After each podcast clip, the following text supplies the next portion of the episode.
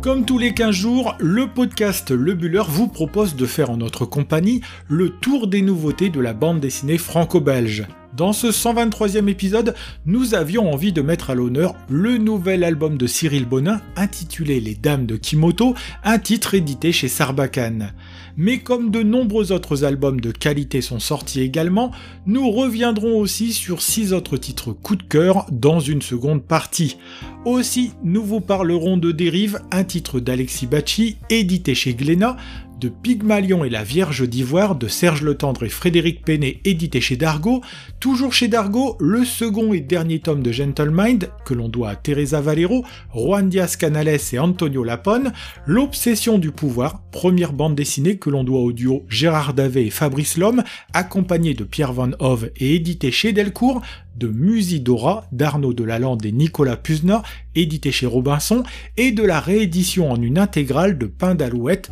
un titre que l'on doit à Christian Lax et aux éditions Futuropolis. Comme à chaque fois, on vous fait découvrir ces 7 titres de grande qualité en une vingtaine de minutes et vous pourrez les retrouver présentés en images sur notre compte Instagram lebuller.podcast ces prochains jours. C'est au Japon que l'on vous emmène aujourd'hui en compagnie de Cyril Bonin qui nous propose un nouvel album subtil et délicat adapté d'un roman de Sawako Ariyoshi. Les Dames de Kimoto est le titre de cet ouvrage sur la couverture duquel se déploient trois visages de femmes vus de profil avec en arrière-plan un paysage typique du Japon.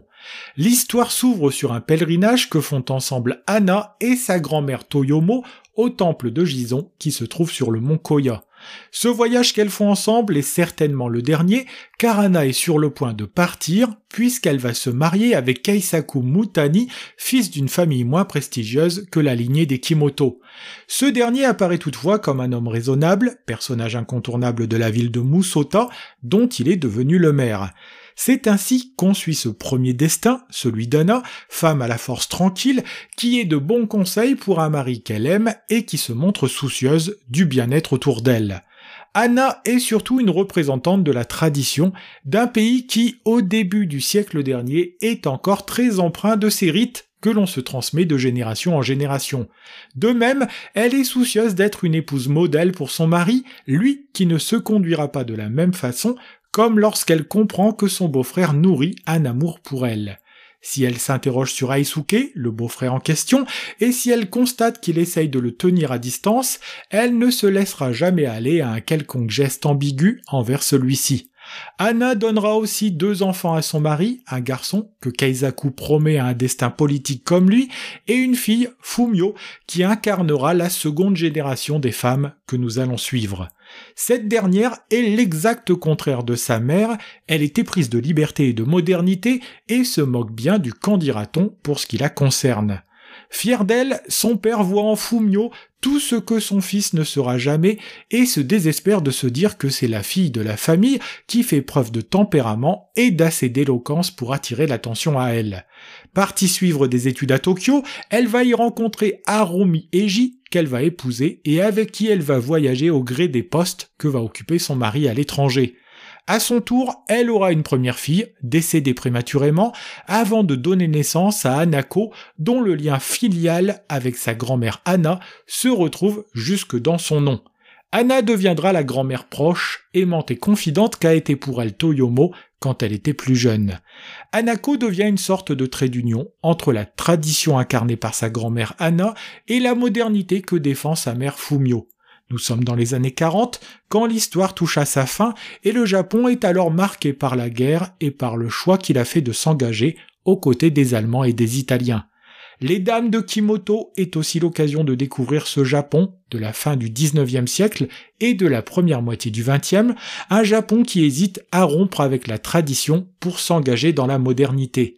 Tout cela nous est raconté avec beaucoup de subtilité à travers ce destin de trois femmes, subtilité qui se retrouve dans le dessin doux et délicat de Cyril Bonin. Lui qui a déjà par le passé mis en bande dessinée des œuvres littéraires, s'attaque ici à l'ouvrage de la romancière Sawako Ariyoshi avec beaucoup de justesse. S'appuyant sur le fil narratif originel qui découpe le roman en trois parties, il reprend ici à son compte cet ouvrage considéré par beaucoup comme une œuvre féministe au Japon. À travers le portrait de ces trois femmes, c'est l'évolution de la condition féminine au Japon qui se laisse voir sous les crayons d'un Cyril Bonin qui dépeint tout cela avec beaucoup de poésie. Dans des teintes douces, avec un rose omniprésent qui n'est pas sans rappeler la couleur des fleurs des cerisiers du Japon, il propose au lecteur de parcourir les 112 pages de cette aventure en le dépaysant. Le dessin réaliste et très détaillé de l'auteur finit d'embarquer le lecteur qui chemine dans ce Japon tiraillé entre tradition et modernité.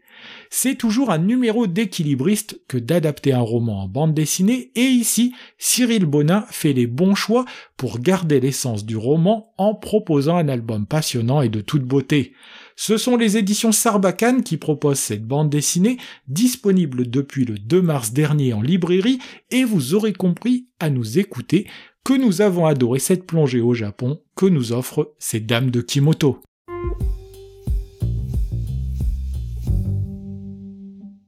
Dans cette seconde partie du podcast, nous allons revenir sur les six albums coup de cœur qui ont retenu notre attention cette quinzaine. C'est encore au Japon que nous transporte le premier coup de cœur de cet épisode, Dérive, un titre que l'on doit à Alexis Bacci et aux éditions Glénat. C'est dans la petite baie d'Ago que nous entraîne cet auteur qui nous raconte aussi une histoire de femmes, les amas, des pêcheuses d'ormeaux qui pratiquent une pêche traditionnelle, exigeante et dangereuse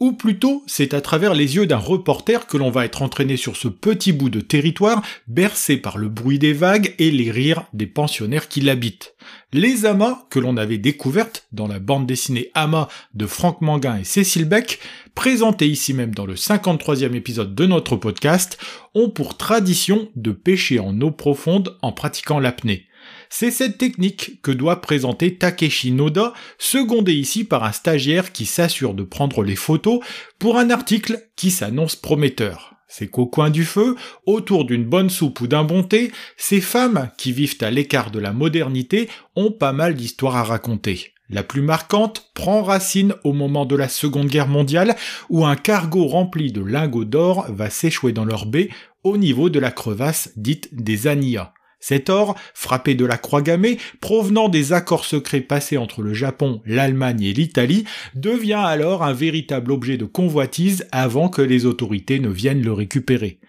C'est ainsi que les amas vont devenir les otages d'une bande de gangsters qui vont se servir d'elles pour plonger en eau profonde afin de remonter le trésor à la surface. Comme si une malédiction avait frappé cette cargaison, l'histoire ne se finira pas bien, non seulement pour les amas, mais aussi pour les gangsters qui ont voulu mettre la main sur ce magot. Plus tard, c'est une histoire de jalousie et de rivalité entre deux amas qui se dessinent à Takeshi qui se passionne, de même que le lecteur, pour toutes ces histoires qui flirtent parfois avec le fantastique.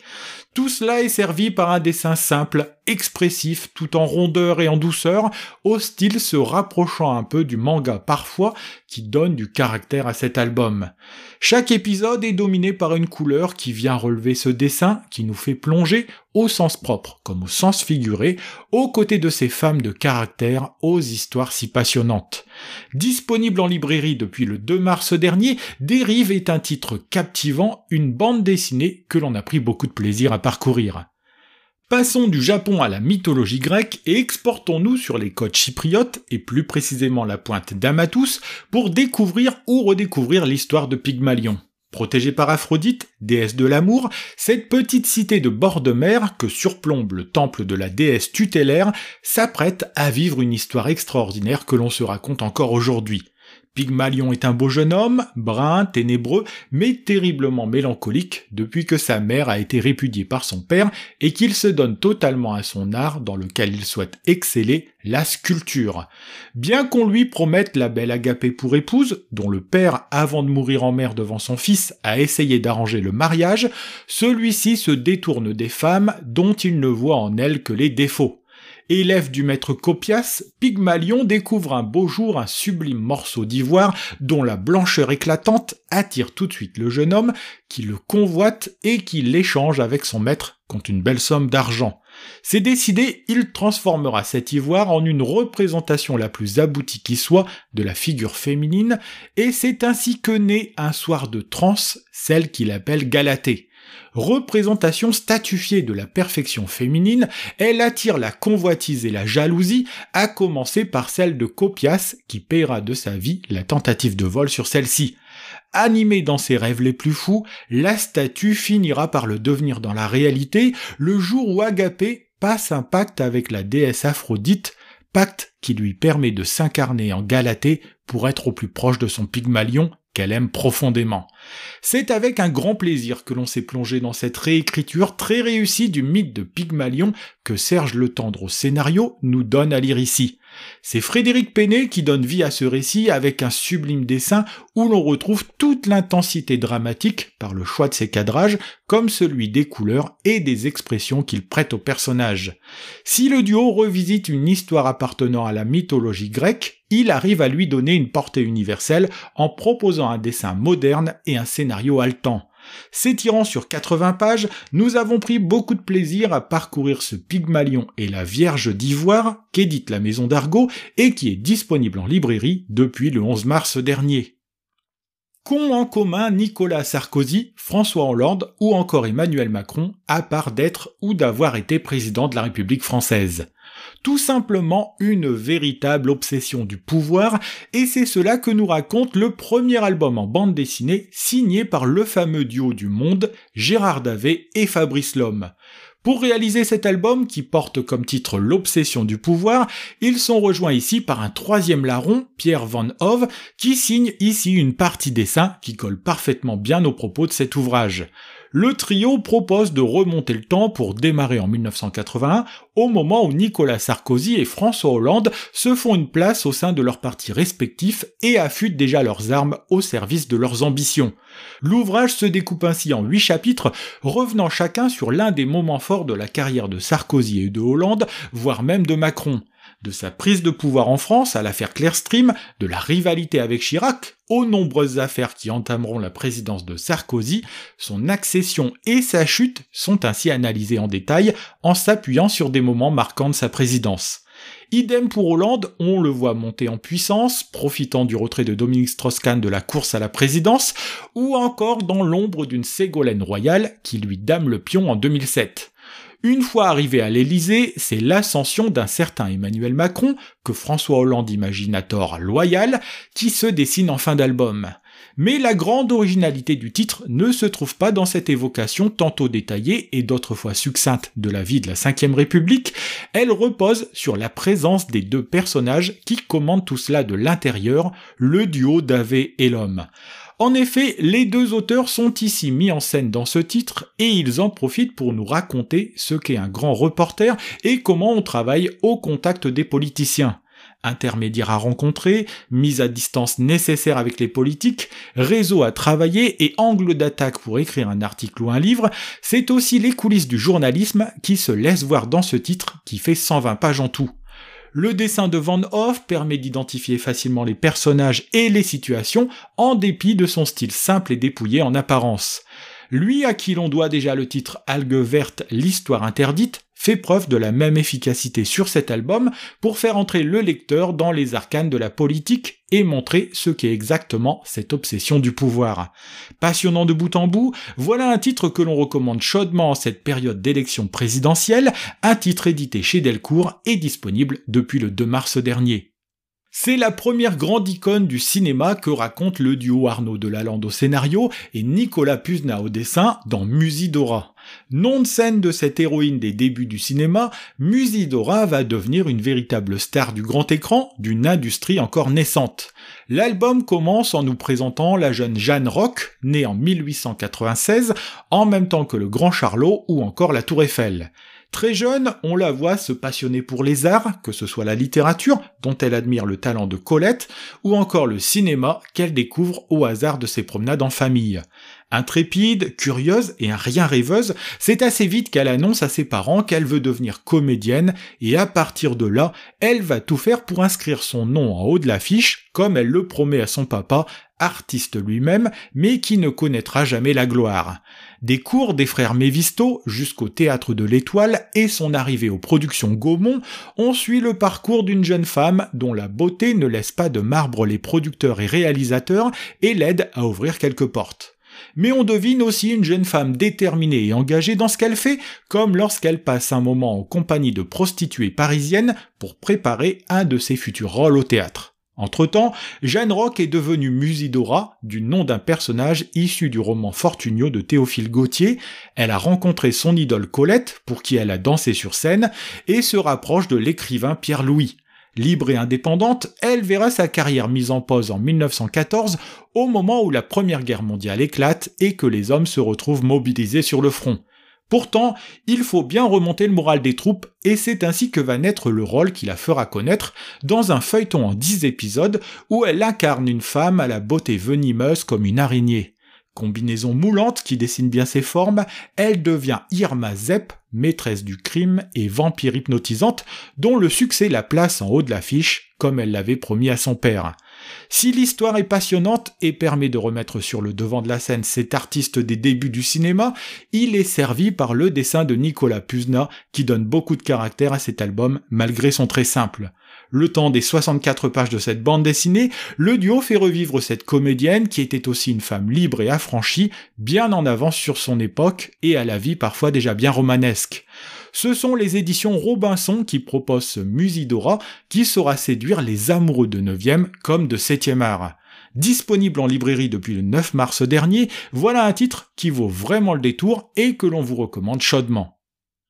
Après un premier tome sorti il y a un peu plus d'un an, il est temps de passer voir ce que deviennent Navit et Arch, les deux héros de la série Gentlemind qui s'achève avec ce deuxième épisode. Nous découvrions ce jeune couple dans un premier tome qui n'allait pas épargner nos deux amoureux au destin qui allait partir dans deux directions opposées, voire même concurrentes. Pendant qu'Arch Parker traversait l'Atlantique pour aller faire la guerre, Navit épousait un riche homme d'affaires à la tête d'un magazine pour hommes, Gentlemind, qu'elle récupérera à la mort de celui-ci. Celle qui s'interroge sur ce que veulent les hommes au sein de son magazine connaîtra une véritable réussite éditoriale, aidée en cela par Valdo Trigo, ancien avocat, qui signe dans Gentlemind des histoires passionnantes sous le pseudonyme de John Doe. Dans ce second tome, l'histoire reprend au moment où le magazine continue son bonhomme de chemin, mais avec un Valdo Trigo qui est empêtré dans une sombre histoire qui implique sa sœur et pour lequel il va redevenir son avocat. Sans lui, et malgré l'apport de 109, comme la jeune et enthousiaste Joe,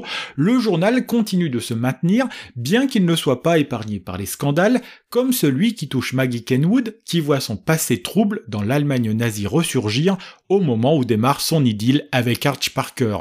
C'est que la belle Navit, ou plutôt Madame Powell, n'a jamais oublié celui qu'elle a aimé éperdument étant plus jeune, même lorsqu'elle se retrouve dans les bras de Valdo Trigo. L'avancée dans les années 50 et 60 seront fatales au titre, et c'est au moment où il va fêter ses 30 ans d'existence que Gentlemind est sur le point de disparaître. Ce second et dernier tome est vraiment dans la lignée du premier avec cette aventure qui met en scène une réussite industrielle féminine et cette incursion dans le monde de la presse américaine. Comme sur le premier tome aussi, le dessin d'Antonio Lapone sert à merveille le scénario du duo espagnol Teresa Valero et Juan Diaz Canales.